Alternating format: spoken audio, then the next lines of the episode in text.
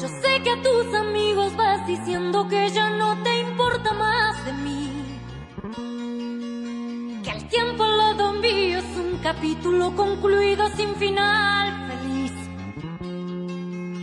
Yo sé que esa mujer a quien le das lo que jamás quisiste darme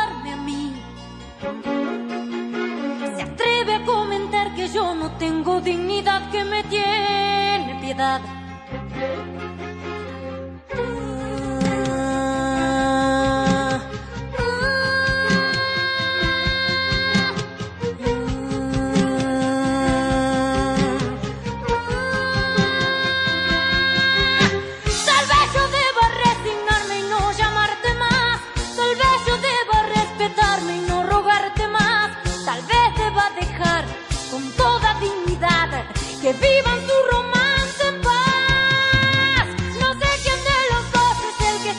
¿Qué tal? ¿Cómo les va?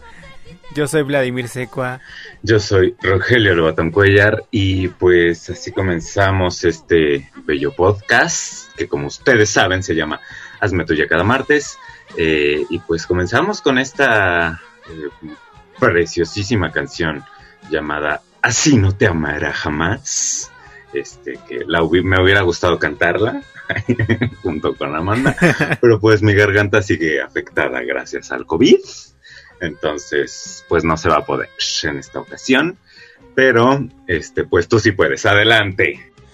Ah, Tal vez yo deba resignarme y no llamarte más. Tal vez yo deba respetarme y no rogarte más. Tal vez deba dejar con toda dignidad que vivan su romance en paz. No sé quién de los dos es el que está perdiendo más. No sé si te das cuenta con la estúpida que estás. Yo sé que no podrá quererte como yo. Así no te amará jamás. No, no, no, no, no, no, no, no. No, no, no, no, no, no, no, no. No, no, no, no. No, no, no, no. No, no, no, no, no. Pues así es, comenzamos con esta preciosísima canción que dice aquí una página que no sé yo qué tan certera sea, ¿verdad? Porque pues uno no tiene el tiempo ahora sí que de ir hacia la sociedad de compositores, ni siquiera sé si está registrada en México o qué, pero eh, pues dice en esta página que se llama música.fandom.com que la letra es de una señora que se llama Graciela Carballo y que la música es de Amanda Miguel y el finado Diego Verdaguer. Este, y pues por eso decidimos ponerla. Y también porque para mi gusto, ¿no? Eh, en esa relación de pareja, aunque me gane aquí muchas enemigas señoras, pues la, la exitosa, talentosa, eh, pues es Amanda Miguel, ¿no? Que, que yo, yo conozco a Diego Verdaguer, pues gracias a Amanda Miguel, si no, pues sí, mis papás lo llegaban a poner, pero no, o sea, no, no, como que a él solo, no, ¿sabes? Como que siempre en algún dueto con Amanda o algo así, porque, porque pues ella es la estrella, ¿no? Y por eso desde aquí queremos mandarle nuestras condolencias por esto que además fue súper sorpresivo, ¿no? Pues para nosotros, ¿no? Porque creo que ya llevaba hospitalizado desde diciembre, Sí, desde pero no, diciembre. no sabían, Ajá. no nos habían hecho parte de la Pero no le dijeron a nadie. Ajá. No, ni aventaneando que son ahí tan amiguis y que estuvieron hablando con su hija, Ah, Ana ¿sí? Victoria, este, porque acaba de tener un bebé. Eh, En noviembre, no, creo. No recuerdo exactamente cómo, pero fue en noviembre. Yo lo recuerdo como que por diciembre, pero pues mi, mi mente ahorita no está muy bien. Entonces, este, pues sí, pero recuerdo que hablaron con ella y así de, ay, natas, muy bien, muy emocionadas, no sé qué. Y toma, sorpresa. Este, pero bueno, pues el mundo de la música argentina eh, está devastado. o no sé, no sé cómo sea para ellos, o sea, si será lo que es para nosotros, fue para nosotros Juan Gabriel o José José o Ay, estas no. estrellas. ah, en, en Ventaneando lo comparaban así con ellos, pero yo también digo que, pues no, está lejos. Este, te digo que para mí, o sea, la, como que eh, eh, ahí va a sonar horrible esto que, que, voy a decir, pero pues las siguientes estrellas que, que, están pues ya mayores, ¿verdad? Pues son las mujeres de los ochentas, ¿no? O sea, Amanda, Lupita, este, la, ajá, Lupita D'Alessio y, y, estas, estas señoras, ¿no? Que son como esa, sí creo yo, o para mí, llegan así a los niveles de Juanga o de, o de estas personalidades que se nos han ido en los últimos años, ¿no? Que esperemos que todavía no se vayan estas mujeres, que falte mucho, pero como que la comparación para mí iría más a ese nivel que con Diego, que realmente, pues, te digo, yo no, no, no lo ubicaría si no fuera por Amanda Miguel. El chico. Este, pero no sé el contexto en Argentina. Yo vi ¿no? un tuit de un tipo que eso comenta la farándula y decía eso, de que en México Diego Verdaguer, ya iba a decirlo como inventaneando, Diego Verdaguer era más querido que en su propio país, que luego luego se convirtió en tendencia y todo el día fue tendencia, y que en Argentina ahí ni lo pelaron ni, ni nada relevante, ¿no? Pues es que yo creo que se vinieron a México muy temprano, ¿no? Y no sé si hayan hecho ni siquiera carrera allá en Argentina. Este... Pues sé que allá se conocieron y estuve viendo ventaneando ese día, el día que acaeció. Este, pero eh, vi algunas entrevistas y que allá se conocieron y que Diego ya era famoso cuando eh, conoció a Amanda Miguel, que la conoció así en la calle o algo así, medio acosador el asunto, ¿verdad? Mm. Este, pero ajá, y que ella tenía 17 años, él era mayor, me parece, este, y, y él ya era Diego Verdaguer, ¿no? Entonces, ah. pues supongo que sí empezó todo allá, pero como ya lo he dicho muchas veces, pues si quieres ser exitoso en el mundo de la música hispanohablante, todo el mundo dice que México es el gran trampolín, ¿no? Y es obvio porque pues es el país hispanohablante más grande del mundo. Entonces, pues yo creo que por eso se decidieron venir acá. Y pues sí, aquí Amanda sí fue, es muy exitosa, ¿no? Estaban próximos a tener una gira juntos, pero pues eso ya no será, ¿verdad? No será posible.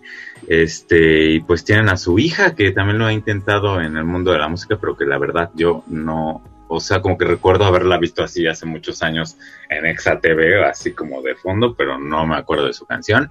Este, y supongo que creo que justo esa alguna vez que habló con Ventaneando que estaba a punto de parir, también estaba lanzando ahí algún sencillo musical o no sé qué, pero pues la verdad, la verdad desconozco, ¿verdad? Uno puro, uno solo escucha lo que sale en el TikTok ya, ya ni la radio ni la tele, es el TikTok lo que dicta la tendencia musical.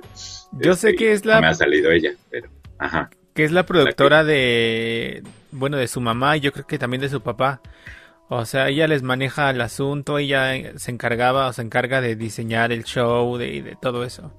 Ella es la productora. Eso, ya lo dije de sus papás. Ana Victoria. Sí. Ah, ah, mira.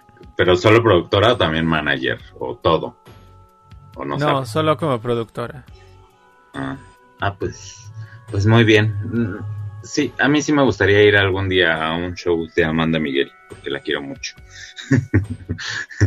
y, pues sí de ella sola, la verdad, porque pues a Diego Verdaguer, pues no, no lo conocía lo suficiente. Como que, fíjate que lo que sí puedo decir es que cambió mucho, ¿no? O sea, ahora que eh, han estado poniendo en la televisión, pues imágenes de él del ayer y del no tan ayer, pues dio un cambiazo, o sea, como, como dicen en TikTok, tuvo como su glow up. Porque se veía bien raro cuando era joven, así con su pelito. muy, muy setentero, pero uy, desagradable, ¿no? Este, y ya, ya de, ya de mayor, pues se veía bastante mejor, ¿no? qué, qué, pena que haya pasado esto. Decían por ahí como que la información no está muy eh, correcta de si estaba vacunado o no, porque al parecer en hoy dijeron que sí estaba vacunado, pero también hay por ahí algunos tweets de Amanda eh, diciendo que las vacunas no sé qué, este, o sea, en, como en contra de las vacunas, entonces no, yo la verdad no tengo claro si el señor era antivacunas o si sí estaba vacunado o qué. Yo creo por eso no dijeron, ¿no? Que estaba hospitalizado. O bueno, me parece sospechoso porque esas noticias vuelan y que nadie haya dicho nada, pues es porque desde adentro la familia dijo, no. Sabían. ¿No? Ajá. Yo pienso. Ajá. piensa mal y acertarás. ¿O tú qué sabes? El día que pasó la tragedia, al despertar, que me enteré de la noticia, en todas las publicaciones y en todos los sí, en todos los tweets, en todas las publicaciones de Facebook y eso donde daban la noticia, la gente comentaba justamente estos tweets de Diego que ponía esto, ¿no? De, de una conspiración, de no se dejen, eh, nos quieren callar, esto no es así, no sé qué. Y, y también hay videos de Diego, este, comentando eso de de no, este es un bozal que no sé qué, y es una conspiración, pero somos más los buenos y esas cosas que dice la gente. Eh, o sea, Diego lo decía. Entonces yo también creo que por eso no lo habían dicho, ¿no? Pues sí, pero pues ya ven, vacúnense, amiguis.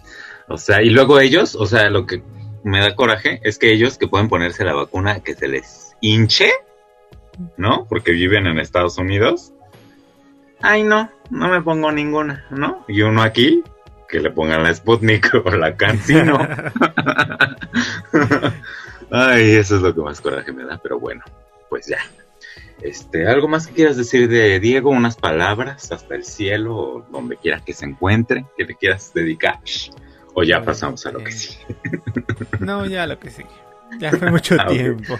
este, pues bueno, hablando de cantantes argentinos, compositores, músicos, vamos a hablar de una, eh, pues, película, de una serie de cortometrajes agrupados en una película eh, de stop motion eh, que se llama The House que además está disponible en Netflix.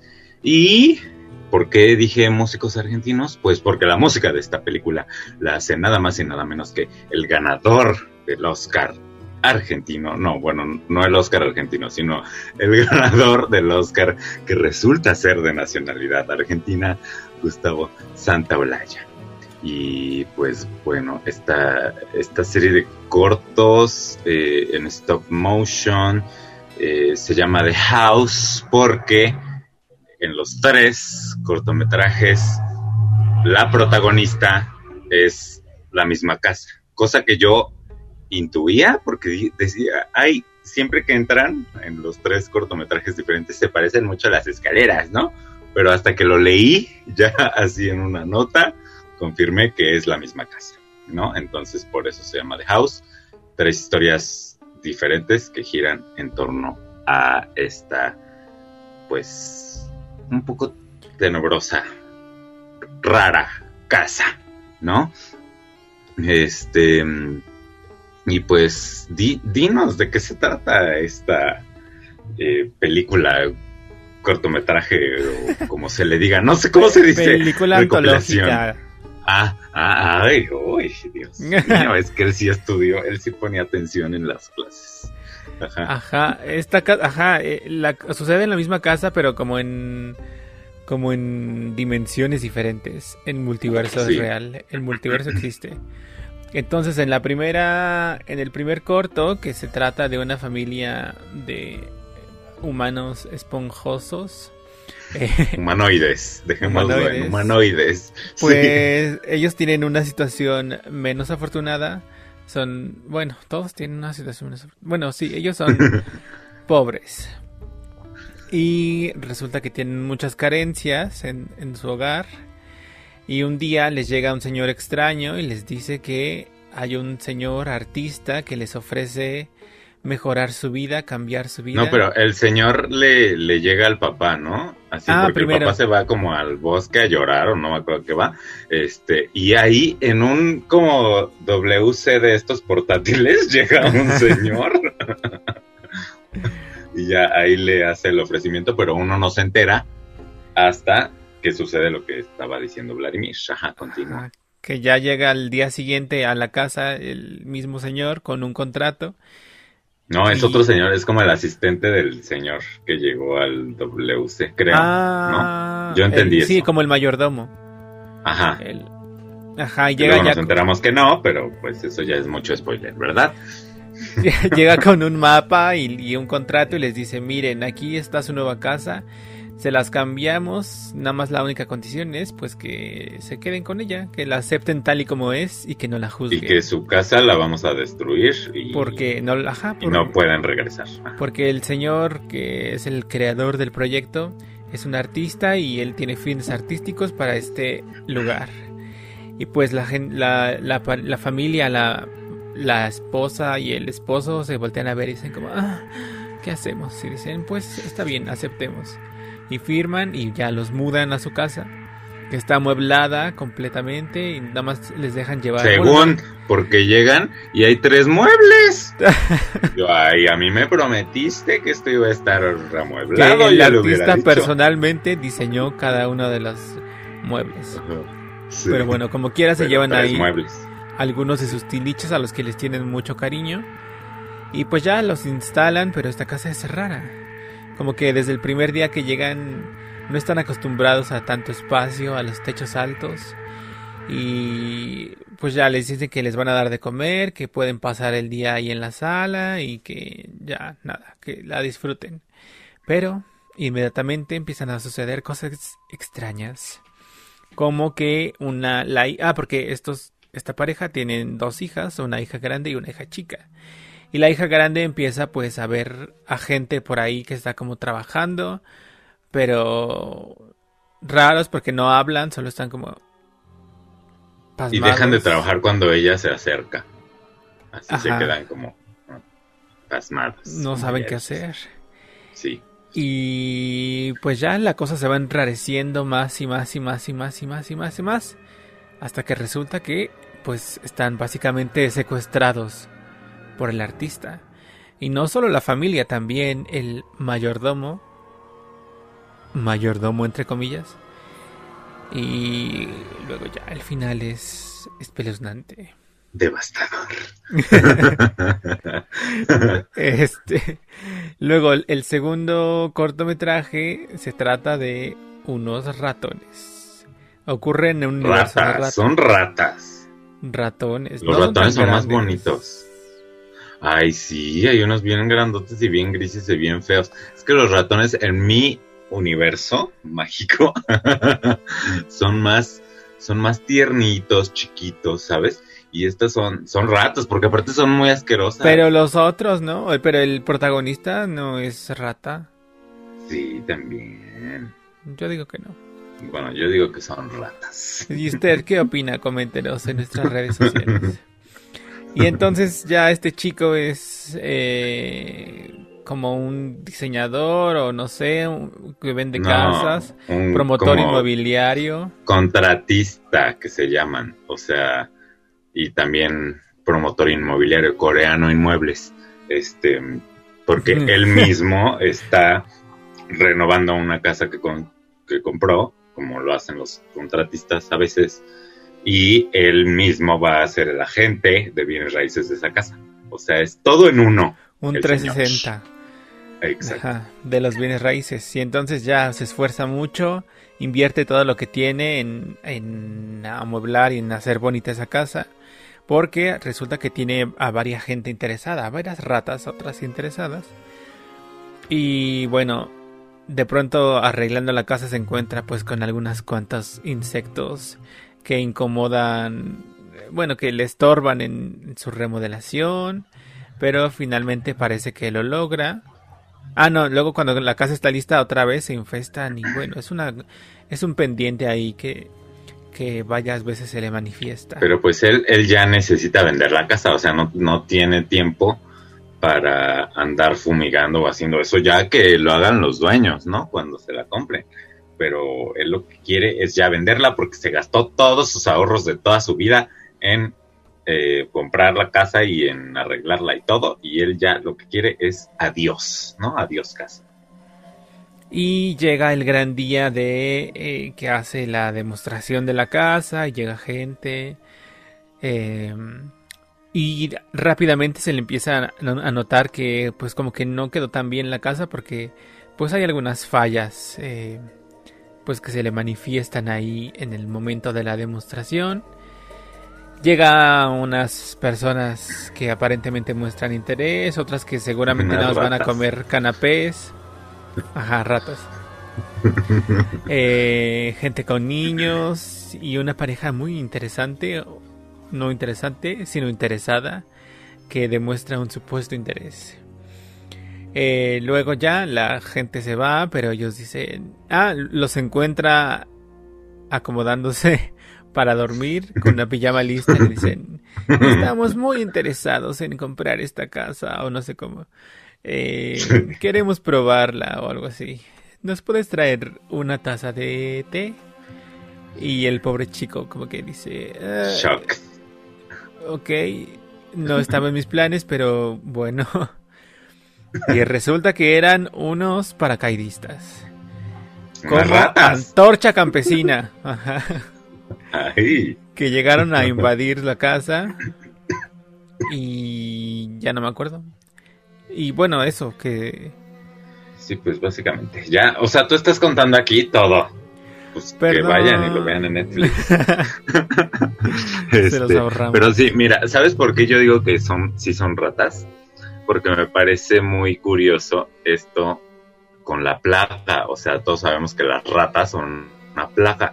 Y entonces así mi mente empezó a volar como con la idea de que imagínate que las ratas tengan una plaga pues de insectos, de otras cosas, ¿no? Y además, si te fijas, todos son muy puercos, porque entran a la casa y van dejando ahí sus huellitas asquerosas. Hay una niña rata así horrenda que embarra todo de helado y le mete... Eh, el helado a, una pecera muy bonita que tenía ahí el fulano, ¿no? Entonces todo eso a mí me hizo así como que, ay, todo muy repugnante, pues, porque son ratas, yo digo. Bueno, ese, ese fue mi, mi explicación, ¿verdad? Los ratones son más limpios.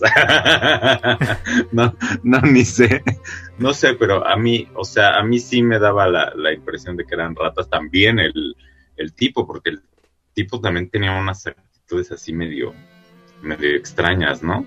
De que, digo, no, no sé qué tiene que ver con las ratas, pero como, como solitario, este, no tenía con quién hablar y, pues eso de que él quiere dinero y ya, no le interesaba la calidad, no le interesaba fumigar ni nada, ¿no?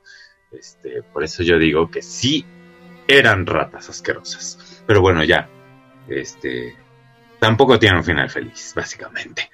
Es todo lo que vamos a decir de este segundo. Y el tercero, adelante. ¿De qué se trata? El tercero ocurre en un universo de gatos. Y pues aquí también hay miseria. Y eh, hay una chica que está como a cargo de la casa. Y que tiene muchas ideas para renovar la casa. Eh, pero no tiene dinero.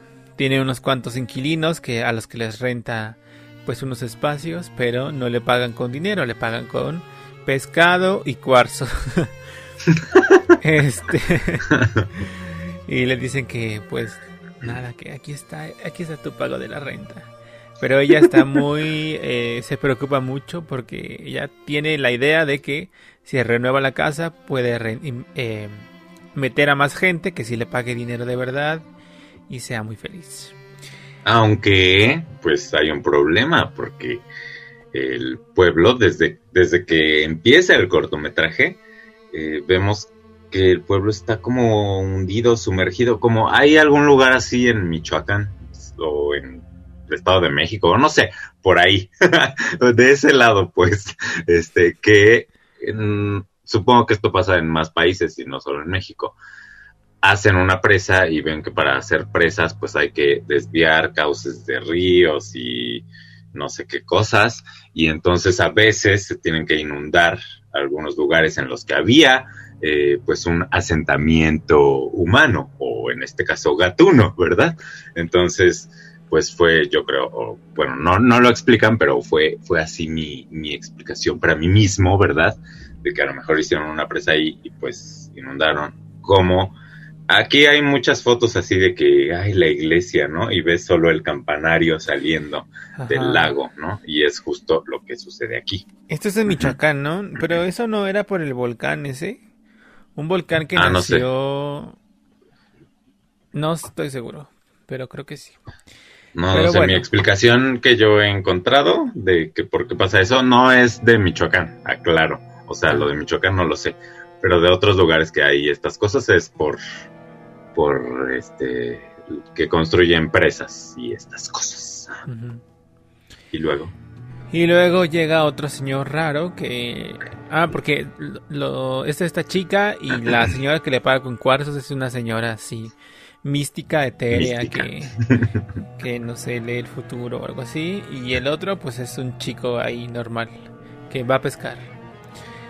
Bueno, normal, como si el otro fuera normal. Bueno, o sea, vive como en una dimensión extraña. Y luego resulta que esta señorita de los cuarzos trae a otro amigo que es un viajero, un nómada, que también es igual así, que intercambia este, sus habilidades por su sabiduría y hace sonidos guturales y toca un instrumento de esos que suenan como... Y... Ajá. y luego... ¿Qué pasa? Ya no me acuerdo. pues, este, básicamente se emociona mucho la chica dueña de la casa porque el chico nuevo que llegó, o sea, primero lo odia porque pues tampoco le va a pagar nada, ¿no? pero quedan en intercambiar, ¿no? Eh, él le va a ayudar a reparar la casa y ella lo va a dejar quedarse ahí en el poco espacio de jardín que le queda porque ya se está inundando todo. Y su sorpresa va siendo que al despertar la mañana siguiente con un fuerte ruido, este, pues ve que el tipo este más bien está quitándole toda la madera a uno de los pisos, ¿no? Para Ajá. construir una barca para el otro, este, el otro inquilino, ¿no? Porque ya, ya se va y más bien ahí le hacen ver su verdad, ¿verdad? Como diría Niurka, a la dueña de la casa de que eso se está inundando y que se tienen que ir, ¿no? Pero este señor, el que llegó, le dejó ahí hecho un regalito a la, a la dueña de la casa, que no voy a decir qué es, porque ya otra vez aquí contando todo. Este, pero bueno, este cortometraje de los tres es el que termina más esperanzador, raro, bizarro, pero esperanzador. No tiene un final bajo como los otros dos, ¿no? Y ya, básicamente Extraño. de eso trata. Eh, y pues nada, todos tienen así un, eh, tono como oscuro, ya lo dijiste, que terminan abajo, que, que, em, pues sí, eso, que no tienen la vuelta que termina en final feliz y ya, te pasamos por la miseria, pero salimos adelante o vencimos al enemigo, sino que se quedan ahí en un lugar. ¿Qué pasará después? ¿Qué misterio habrá? ¿Será mi gran noche? Eh, No creo. No lo sé. Lo más, yo creo que lo más bonito y lo más interesante es justamente la animación, que todo es en stop motion y son tres, pues tres estilos diferentes. Yo no recuerdo algún alguna vez haber visto el estilo que tienen los del primero, que son como muñequitos Sí. como de fieltro, pero tienen una, eh, pues un diseño de cara o de, de cuerpo particular, muy peculiar que que aporta, creo, a este tono misterioso de ¿qué está pasando? Porque tienen como mucha cara grande, pero sus ojitos y su boquito y su- Todo al centro. son muy Sí. chiquitos. Este y eso me dio miedo, no sé. Pero esta sensación como de encierro, de presión, de presión, no depresión, presión, eh, me, me costó trabajo verla, la, vi en dos partes porque por esta cosa como ju- justo de caótica, de esta sensación sí de encierro, de... de oh, ¿Qué pasará? ¿Qué misterio habrá? Eh, y... ¿Qué más? Pues eso. Eh, no sé. En el primero, de pronto ya cuando empecé a sentir que ya me estaba aburriendo, eh, acabó. Porque... No sé, como que hay un planteamiento, pero después ya se estanca eso y ya no hay para dónde, o sea, ya es inevitable lo que va a suceder, que sucede. Em, pero termina pronto, dura media hora. Y Ah, el sí. Sí, creo, Dura creo que sí. Y el segundo eh, de los ratoncitos eh, creo que es mi favorito por esta cosa del detallismo en todas las cositas, en todo el arte de los ratones, to- todas las cositas que había en la casita. eh, y que igual hay esta sensación de, de, no sé, de tensión, de desasosiego, de soledad, de... Uy, qué, qué pesado, de pesadez, no sé. Y ya. Sí, pues para mí también el, el segundo es mi favorito. También conceptualmente, o sea, me sacó mucho de, de onda esto que pasa con los inquilinos ahí y, y también con el, el protagonista, ¿no? Que, pues no, no tiene a nadie y, ay, no sé, me, me dejó una muy horrible sensación, pero es mi favorito justo por eso, por la horrible sensación, ¿no? Eh, el primero, pues también como dices, sí, sí llegó a como de ya, que, que pase lo que tenga que pasar, pero ya, que pase algo. Este, porque se, sí llega el punto en el que yo sentí que no pasaba nada y tampoco entendía muy bien hacia dónde iba, ¿sabes? Yo no me esperaba eso que pasa al final, pero tampoco es que me impactó. O sea, fue como, ¿eh? Ok, bueno. Y respecto a la animación, debo decir que sí es muy bonita, pero eh, siempre he tenido un problema con el stop motion. No sé qué es. Algo en mí no termina de aceptarlo. Este, creo que es la primera vez que algo de verdad así me gusta mucho. O sea, me perturbó y todo, pero el segundo sí me gustó y es stop motion. Entonces es, es una primera vez para mí. Este, porque por ejemplo, estos que hacen con plastilina y así nunca me han gustado. Eh, Wallace y Gromit, ¿no? Es del tipo, este, no. Pollitos nunca me terminó de. Ajá, pollitos en fuga. Bueno, me daba. Sí, como que me, me generaba justo esto que pretende la película, ¿sabes? Como una extrañeza así profunda, aunque creo que no, no trataban eso, ¿no? En Wallace y Gromit o Pollitos en Fuga. Este, todo lo contrario, era para niños y así. Pero me generaba una sensación como de, ay, no quiero ver eso, es, es raro, ¿no?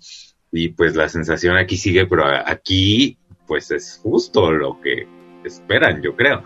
Este, no, no por la animación, sino por las historias, pero pues a mí ya me lo generaba la animación en sí, ¿verdad? Entonces fue un doble gol. Este, y ya el, el tercero no, no entendí, la verdad, como por qué la esperanza y así yo quería que se ahogara y ya todos murieran. Este, porque no, no entendí por qué hacerlo así y no hacerlo como los otros. Supongo que por dejar un final así más, como que te fueras más en paz contigo mismo, ¿no? Pero, pero pues si ya íbamos tan bien, ¿no? O sea, del primero que fue como, ¿qué está pasando, no? Al segundo que dices como, ¡ay Dios, qué cosa tan horrible! Yo esperaba que el tercero fuera así como el- Devast- la sí, gran, ajá, el- eh, el la gran culminación. Ajá, sí, sí. Sí, exacto. Pero no, no lo es, es todo lo contrario. Este, entonces, es un poco raro, pero, pero pues creo que sí vale la pena echarle un, un ojo. ¿Por qué escogiste ver esto? Porque fue Vladimir quien escogió ver esto. Yo no, sí vi así un como en grande, pero no, o sea, nunca hubiera pensado en verlo hasta que tú me, me dijiste. ¿Te, ¿Por qué? Se estrenó hace varias semanas y durante estas semanas eh, estuve viendo varios comentarios de gente que decían justo esto de, oh, vaya dato perturbador. Y esto también, ¿no? De qué bonita, pero... Mm, ok, pero qué extraña, como diría Pati Chapoy. Eh, y eso me llamaba la atención. No sabía bien de qué iba. O sea, yo pensaba que tenían más relación entre las tres. Bueno, la casa lo es la del hilo, pero... Pero pensé que había más eh, entre cruce entre los universos. Pero no. Yo eh, creía que era una larga película, por eso me empecé a desesperar con el primer cortometraje, porque no sabía, no tenía ni idea de que eran tres. No leí la descripción del Netflix ni siquiera, entonces no, no sabía y por eso llegó un punto en el que ya, si así va a ser toda la película, me voy a sacar los ojos. Pero no, si acaba como bien tú lo dijiste. Ajá, y ya. A mí el tercero creo que eh, me incomodó mucho porque es un universo de gatos. Y todos los días veo a muchos gatos. Tengo muchos gatos a la mano. De hecho, aquí tengo una. Ay, no, se fue. Este, y la proporción de los gatos es muy extraña, porque caminaban en dos patas, pero se movían muy extraño, que ese movimiento no, no hacen los gatos, es imposible que lo Ay, pues como la de los humanos, tampoco vas a decirme que era, o la de las ratas tampoco.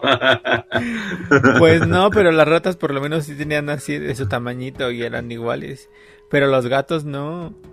Bueno, las ratas tampoco. no, pero no eran iguales.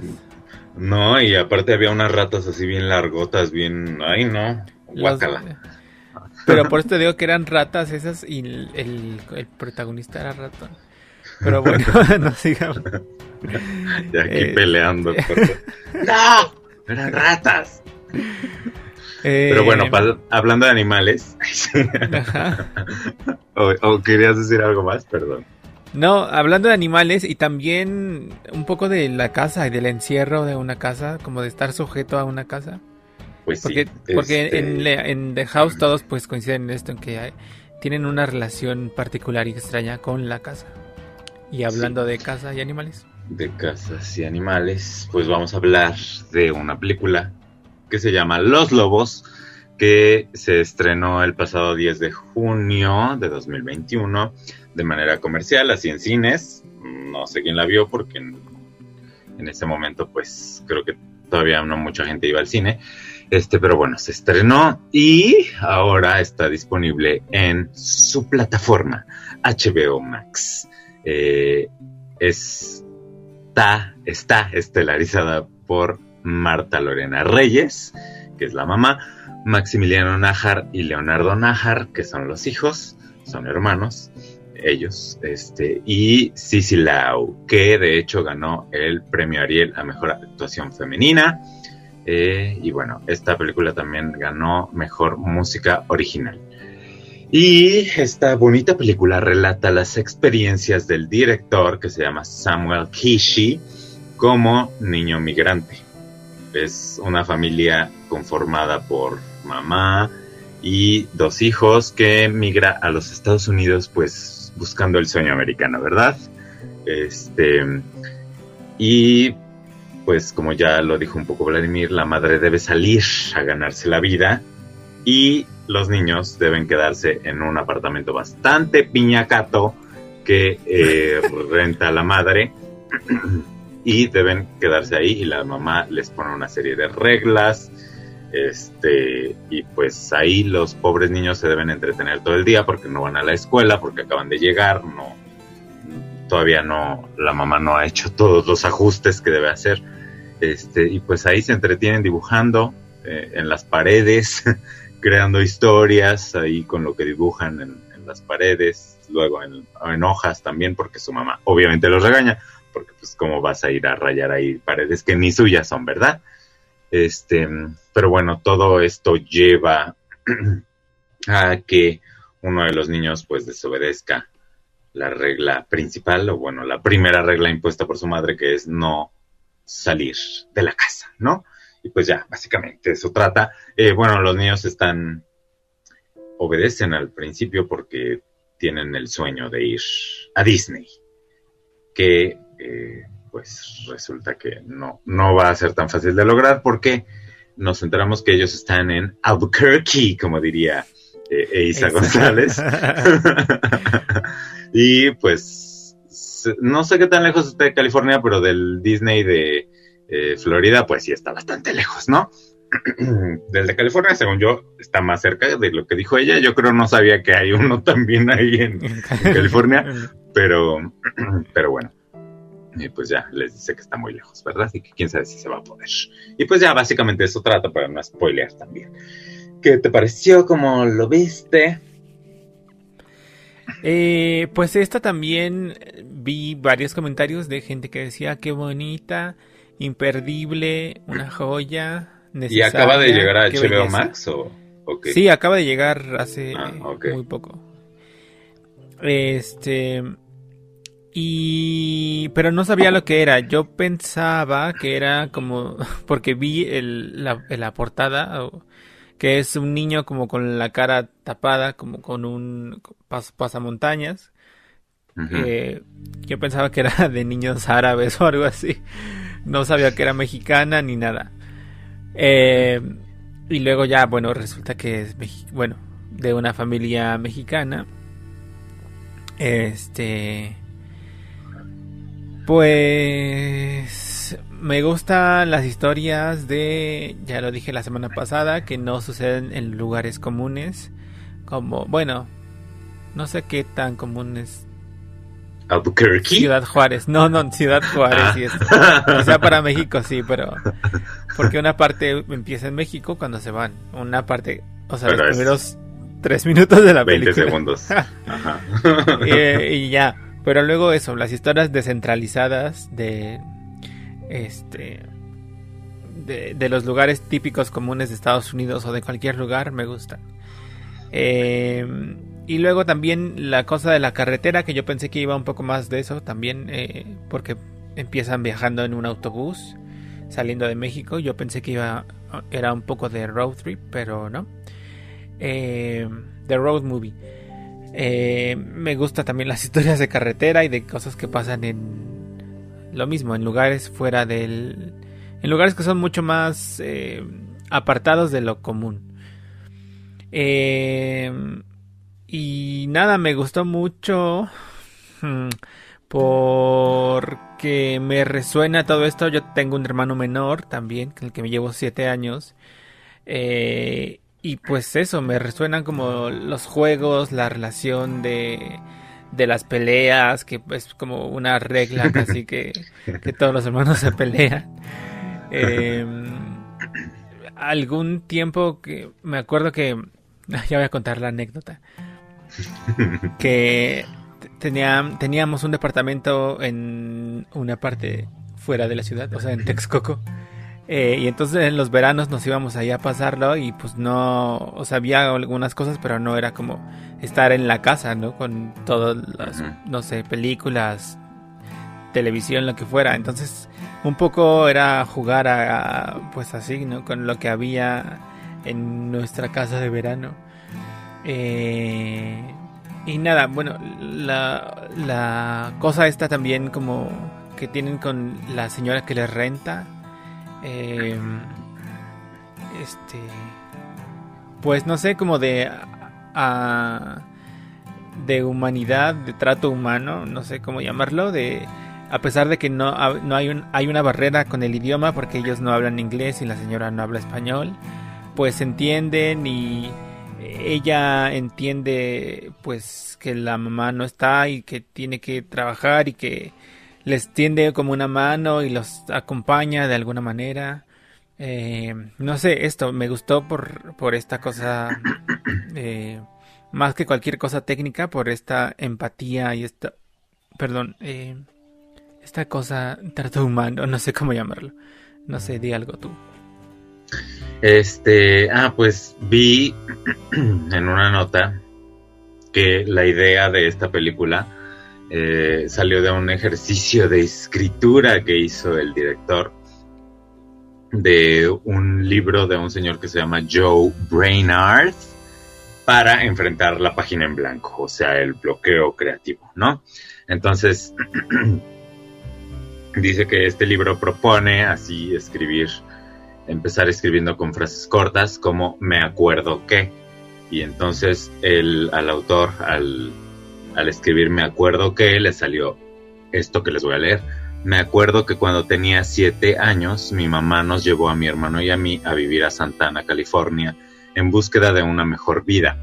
Ella nos dejó en un pequeño departamento encerrados, en un barrio con una gran población de mexicanos y camboyanos. De manera muy astuta nos grabó mensajes, canciones, las reglas de la casa y cuentos en una grabadora vieja de juguete. Nos decía, si me extrañan, pónganle play a la grabadora.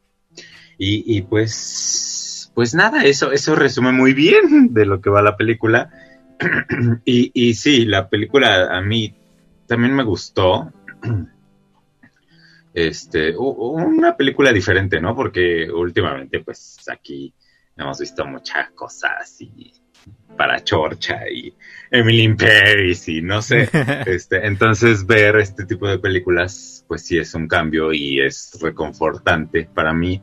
Me gustó mucho la actuación de los niños, o sea, me, yo no podía creer lo bien, lo bonito que actuaban. Digo, además, el director los escogió. Ah, bueno, leí de hecho que el niño chiquito no es el que había escogido. Había escogido a otro, pero canceló. y entonces dijo, pues ya, traigan al hermano, ¿no? Y pues todo un acierto. Igual y con el otro no le hubiera quedado también, porque estos niños son hermanos y se ve en pantalla. Este, yo justo me, me estuve preguntando a lo largo de la película, ay, serán hermanos, serán hermanos, porque lo hacen muy bien. O sea, tienen química de hermanos, perfecta, este, sin necesidad de, talleres ni nada, o no sé.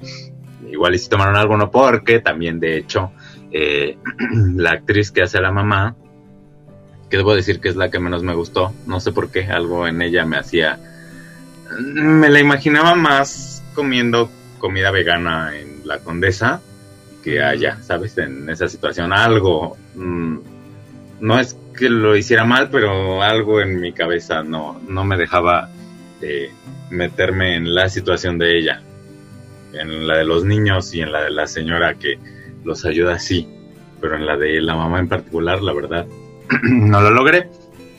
Pero decía esto porque eh, ella leí que no hizo casting para la película, sino que eh, iba a ayudar a darles un taller a los niños, no sé de qué, supongo que de actuación, ¿verdad? No especifica ahí, que quedarán seleccionados y eh, a cambio el director iba a revisar su reel este de actriz que hacen los actores de cine eh, y de televisión y pues viendo el reel dijo le, le, propuso más bien a ella ¿por qué no eres tú verdad?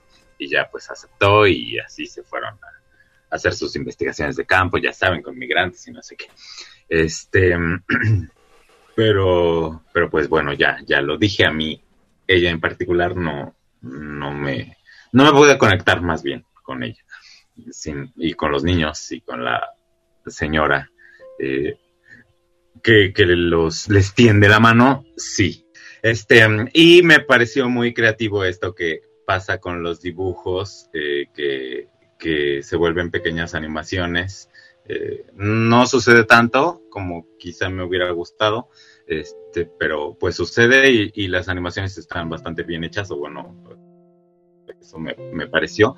Y, y, pues ya, creo que sí es una película que vale la pena, sobre todo para salir de la vorágine comercial de Spider-Man, que es a veces demasiado. Esta película es como o sea, no, no es, si usted quiere ver mucha acción y mucho todo, pues no es un tipo de película para usted, pero sí como para reflexionar sobre los privilegios, ¿verdad? Que tiene uno, este, sobre el tipo de vida que, llevan las personas que van buscando pues una mejor calidad de vida de la que tenían aquí eh, y una serie de temas pues importantes, ¿no? En, la sociedad actual. Y, ya, este, muy bonita su película, la verdad. Sí, también ah, otra cosa que me llama la atención, como La Casa, es que no tiene un final, eh, ¿cómo decirlo? O sea, hay un momento en el que todo, hay un momento de crisis, luego se restituye de esa crisis, pero no tiene un final que podría ir hacia no sé, se saca la lotería y ya los lleva a Disney y se vuelve millonaria. se encuentra un trabajo mejor y se mudan a Nueva York y tienen una casa y tal, sino que, o sea, se restituye lo que se arregla, lo que se daña durante la película, pero no llegan a un final feliz. Eh, y eso también me parece interesante y me, me agrada la idea. Eh, pues sí. Y ya, eso. Sí, como dices, yo también eso. Es como para salir del. del. del caos o de la vorágine de. alegría, alegría. Vida de ricos. Este. no sé qué. Sí. ¿Y qué más? Ay, se me fue algo. Bueno, eso, nada. Chequela. Ay, sí, sí, sí vale la pena. Es, es, es linda película, la verdad. Este, lo que vi es que es de, o sea, creo que se estrenó en festivales, supongo, no sé, pero desde 2019 Mm, y apenas está llegando. o sea, porque el año pasado llegó como al, a las salas de cine, que supongo Cineteca o así, por, no sé si llegó a alguna sala de estas mayores, o sea, Cinepolis, Cinemex. Este, supongo que a las de arte y así, ¿no? Porque por lo general es lo que le hacen a este tipo de películas, lo cual está muy mal, debería de estar en todos los cines, se lo merece. Este, pero bueno, pues cuando yo tenga mi cadena de cines, pues yo las pondré, ¿verdad? Eh, pero bueno, ya, ahora vamos a cerrar este podcast, pues, con eso de lo que no hemos hablado casi hoy. o sea, la jiribilla, la, este, pues la estupidez, básicamente. y es que hace algunas semanas se anunció, eh, pues, que llegaban eh, no sé si a sustituir o a reemplazar o, o van a estar los dos a la par, pero eh, pues el 2000 es Pop Tour, o no sé cómo se diga así, ¿no? 2000 es. sí. o- no sé, ah, buen inglés. no. Es que 90 es más fácil, como que a los 2000 no. mm, me resulta muy extraño decirle 2000 a esos años, porque no. O sea, no es como 80, 70, 60, ¿sabes? O sea, todavía no. Igual y no está lo suficientemente lejos, porque ahí somos tan jóvenes. Este. Pero bueno, pues se, anunció, ¿verdad? Esto. eh, mm, sé que llega pronto, pero no sé en qué fechas. Creo que ya, ¿no? Está así a la vuelta de la esquina. Sí, en Ventaneando pasan mucho el anuncio. A ver, aquí dice, hasta el momento se tienen tres conciertos confirmados. El primero será el viernes 10 de junio. Ay, no, falta mucho. En la Arena Ciudad de México. El siguiente el viernes 8 de julio en la Arena Monterrey. Y el último se realizará el sábado 20 de agosto en el Auditorio Telmex de Guadalajara, Jalisco. Y pues se preguntaron ustedes, ¿quiénes van a estar en esta eh, gira? O no sé qué sea, de los 2000 Pop Tour. Eh, pues van a estar nada más y nada menos que la señora Patti Cantú, el señor Yair, la señora Fanny Lu, ¿Mm? Kudai, Playa Limbo, supongo que con María León, Sí, porque... no. Ah, y entonces, ¿para qué van? Sí, Playa Limbo es María León. Este, bueno, Motel, ah, pues, ah, pues ahí tienes por qué salen tanto en Ventaneando, ¿verdad?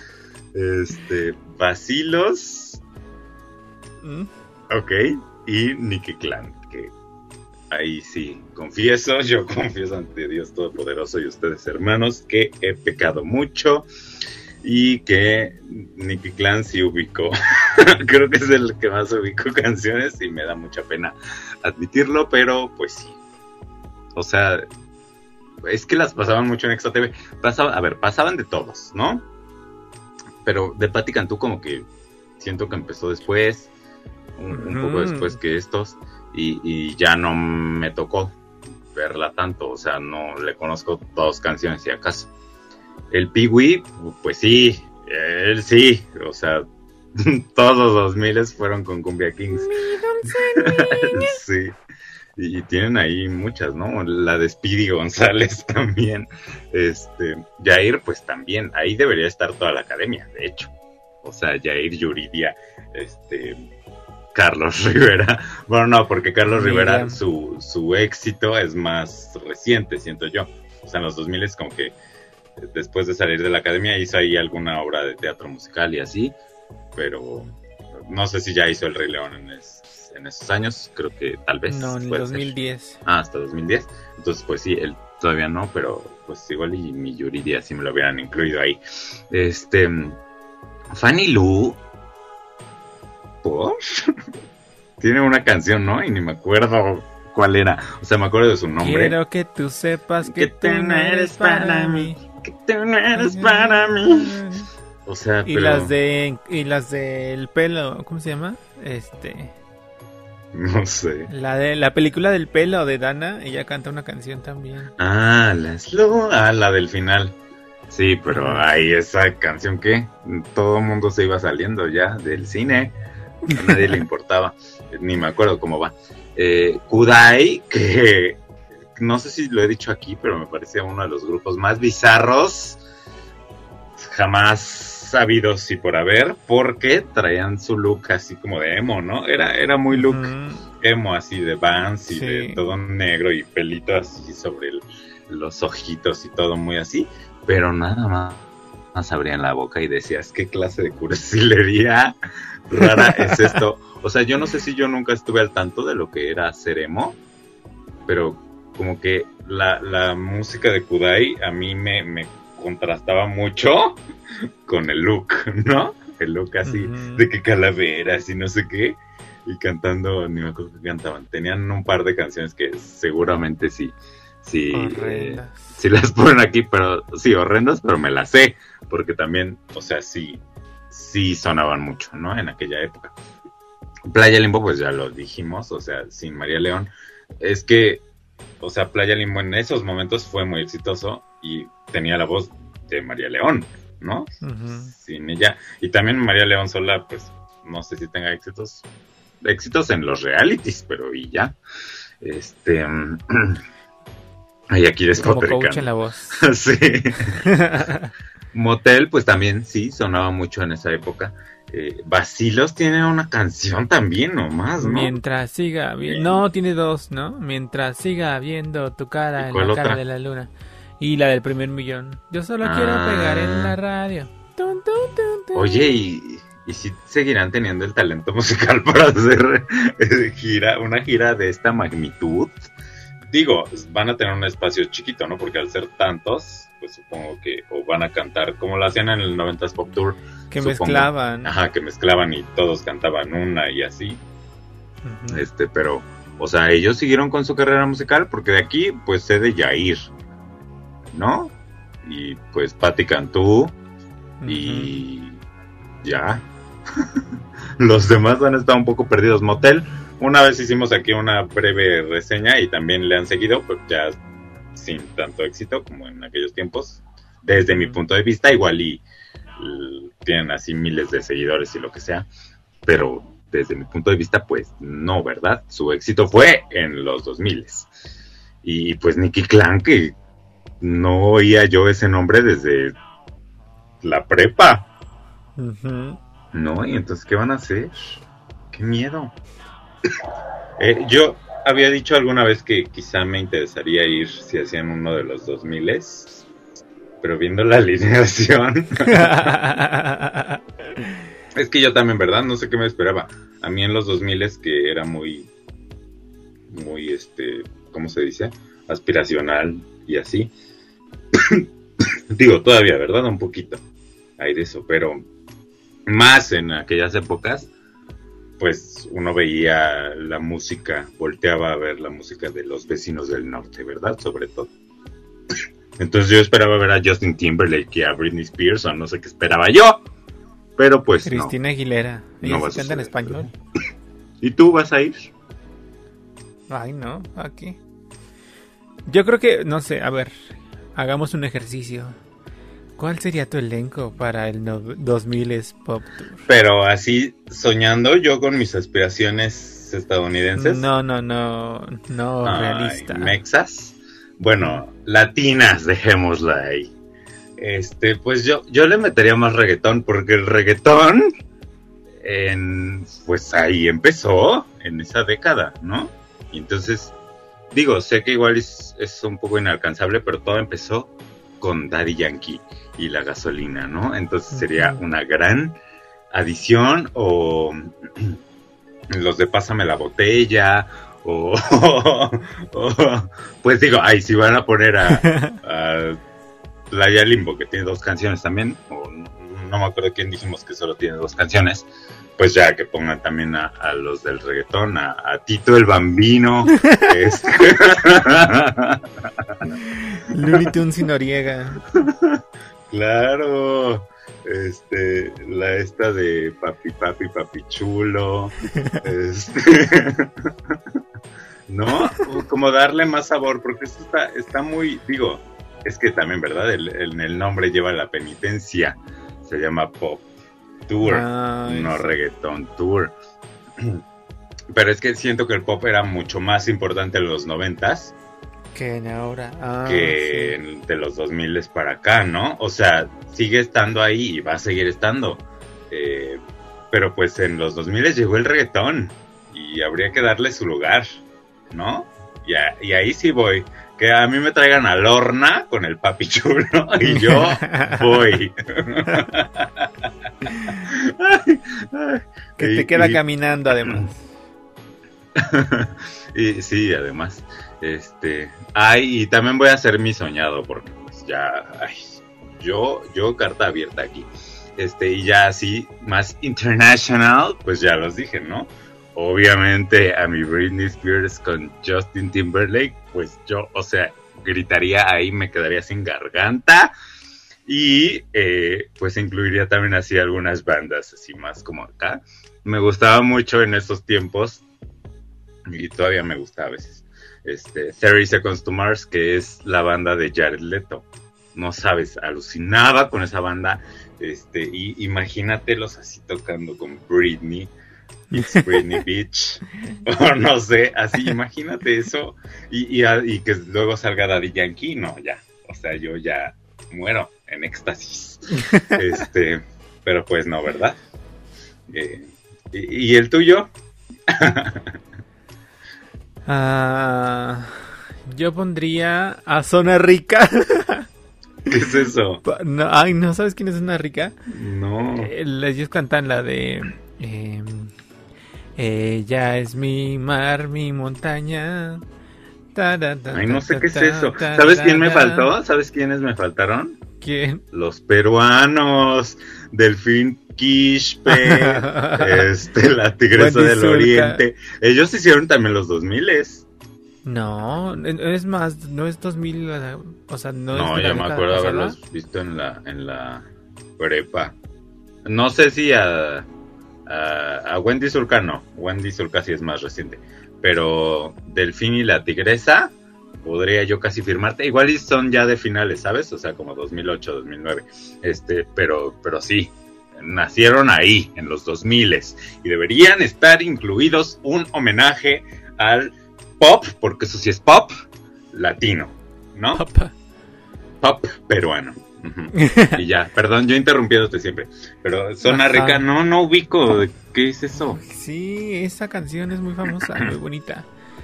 Luego Belinda, creo que Belinda. Sí, claro.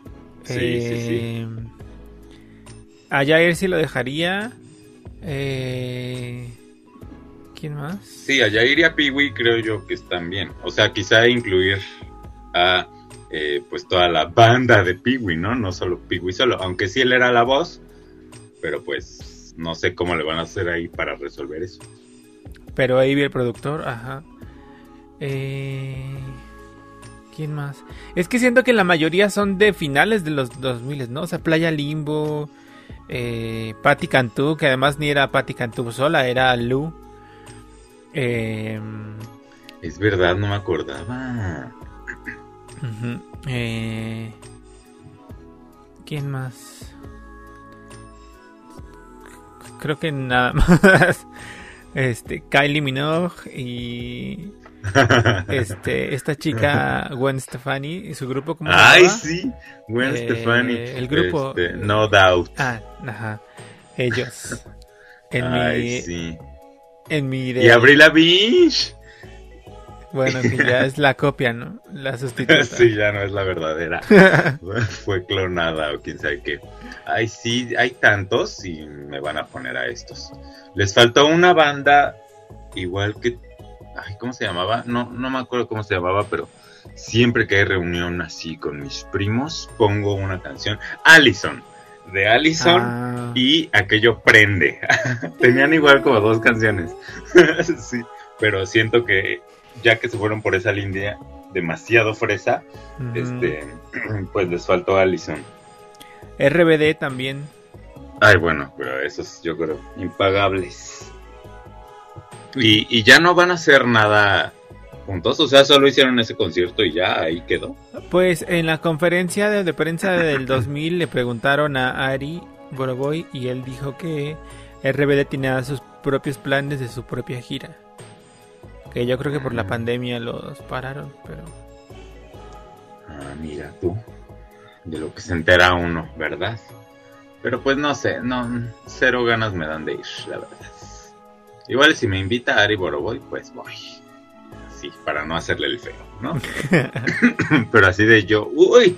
Y yo solo he visto una persona así en mi Instagram que está muy emocionada por esto del 2000 es Pop Tour.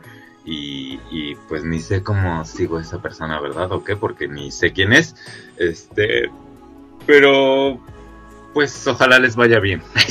Que llenen muchos, muchas arenas mucho y éxito. todo. Y entonces el de los noventas ya, ya no, ya no va a seguir. Mm, No sé, no te sé tanto. hasta dentro de cinco años. Que la nostalgia regrese y regrese y sea Como un círculo vicioso. Y luego tengamos también el 2010. Es, ese cómo se va a llamar 2010 es. este y, y pues y pues ya no, no no nos emociona como ya se habrán dado cuenta este o, o que haga la versión reggaetón esa me emocionaría más sí trae a Daddy Yankee Ah, ¿sabes quién, quién más iba a decir? El de Ajá. Calle 13, Residente. Ah, O Calle claro, 13. obvio, ahí empezó todo.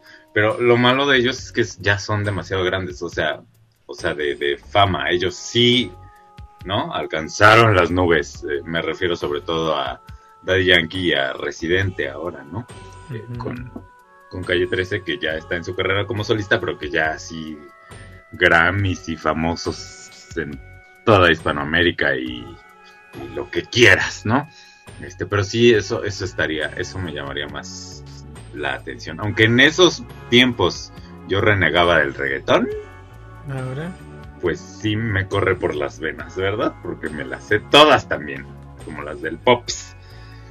este, pero pues bueno, ahí, ahí cuando nosotros tengamos nuestra productora, pues les llamamos a estos grandes del reggaetón para hacer nuestros 2000 reggaeton tour. Este, y ya. Y ya. Y con esto cerramos la programación de hoy. Un gusto. Ah, iba a hacer un anuncio parroquial. Ajá. Que ahora ya se puede calificar en Spotify los podcasts. Así que si nos están escuchando en Spotify, vayan a ponernos 5 estrellas en este momento. Los esperamos. Tienen, O una, si, si es tienen que 20 fue- segundos para calificarnos. Corre tiempo. Le pareció, le pareció muy desagradable. Y tú obligándolos a que nos pongan cinco. Pues sí. Si llegaron hasta acá, nos merecemos un 5. Bueno, ya, mucha payasada, ya, vámonos. Califíquenos. 5, 5, 5, 5, 5, 5, 5, 5. Listo. Bueno, adiós. Muchas gracias por sus calificaciones. Hasta la próxima semana. Adiós.